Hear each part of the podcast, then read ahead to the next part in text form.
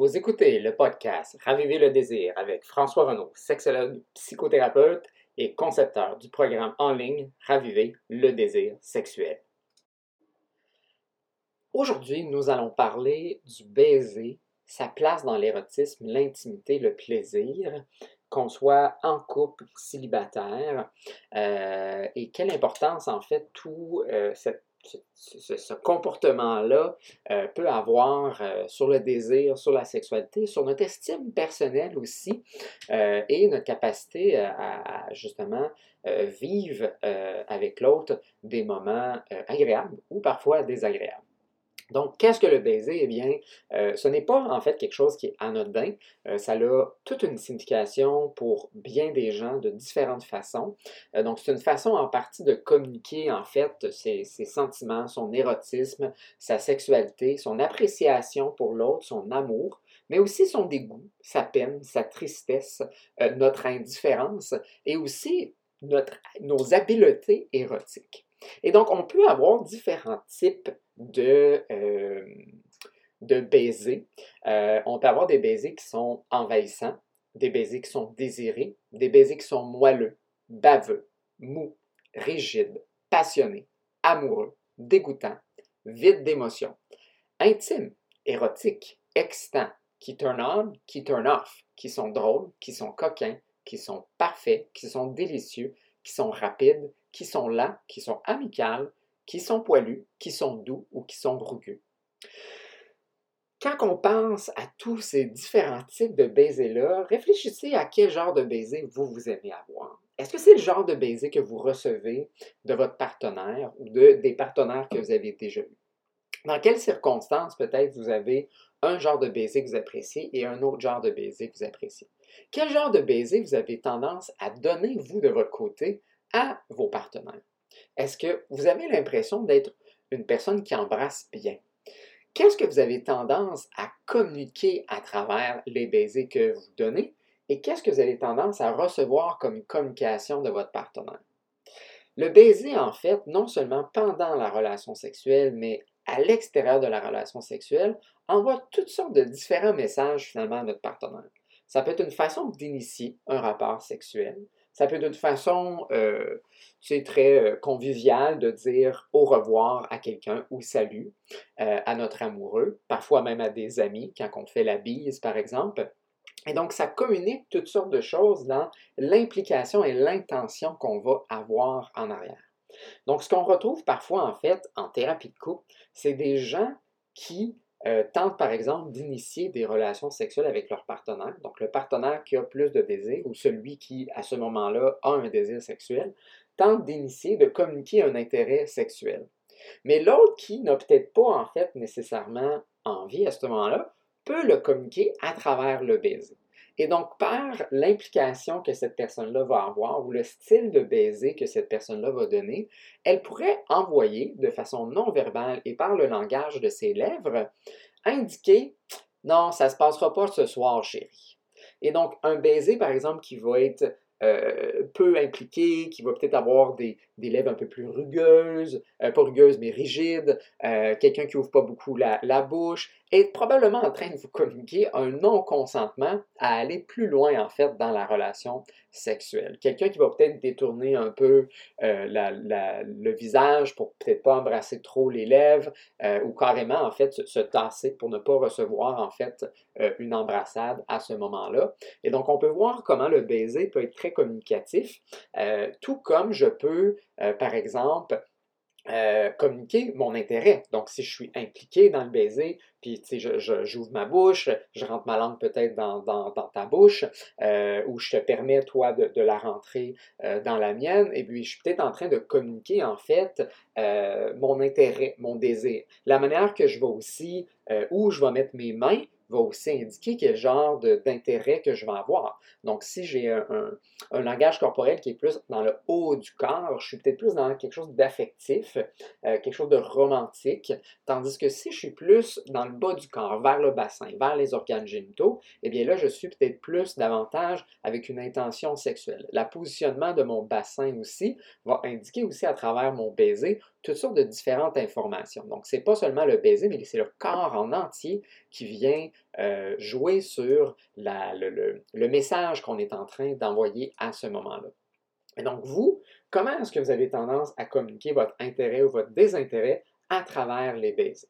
Donc là, on parle peut-être plus dans un contexte d'initiation ou de séduction vers une relation sexuelle, mais là, on va aller plus vers, par exemple, pendant une relation sexuelle. Est-ce que vous avez tendance à vous embrasser tout au long, en fait, de la relation sexuelle?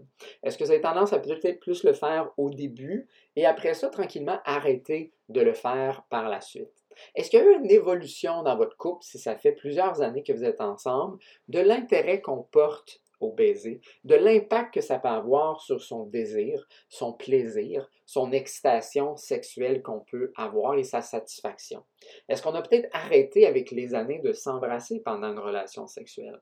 Pourquoi? Qu'est-ce qui s'est passé à ce moment-là?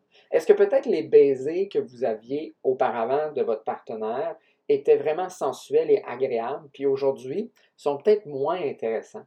On communique et on transmet peut-être quelque chose de différent à ce moment-là.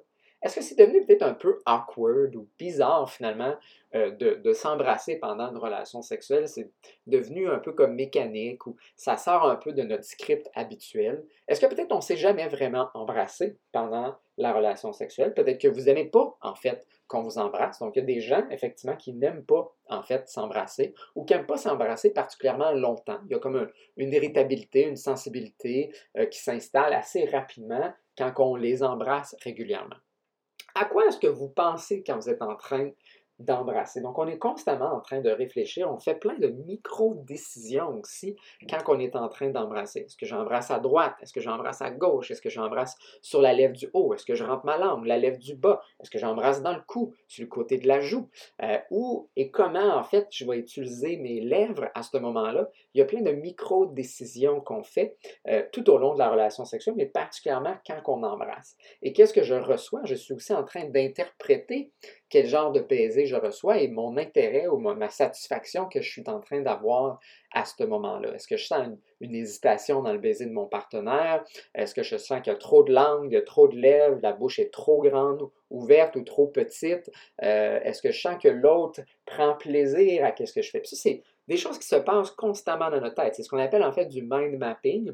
C'est on est constamment en train d'évaluer, interpréter les désirs et les intentions d'une autre personne. Et ça, on, fait tout ça. Souvent, les gens vont me dire, je pense pas pendant la sexualité, c'est naturel.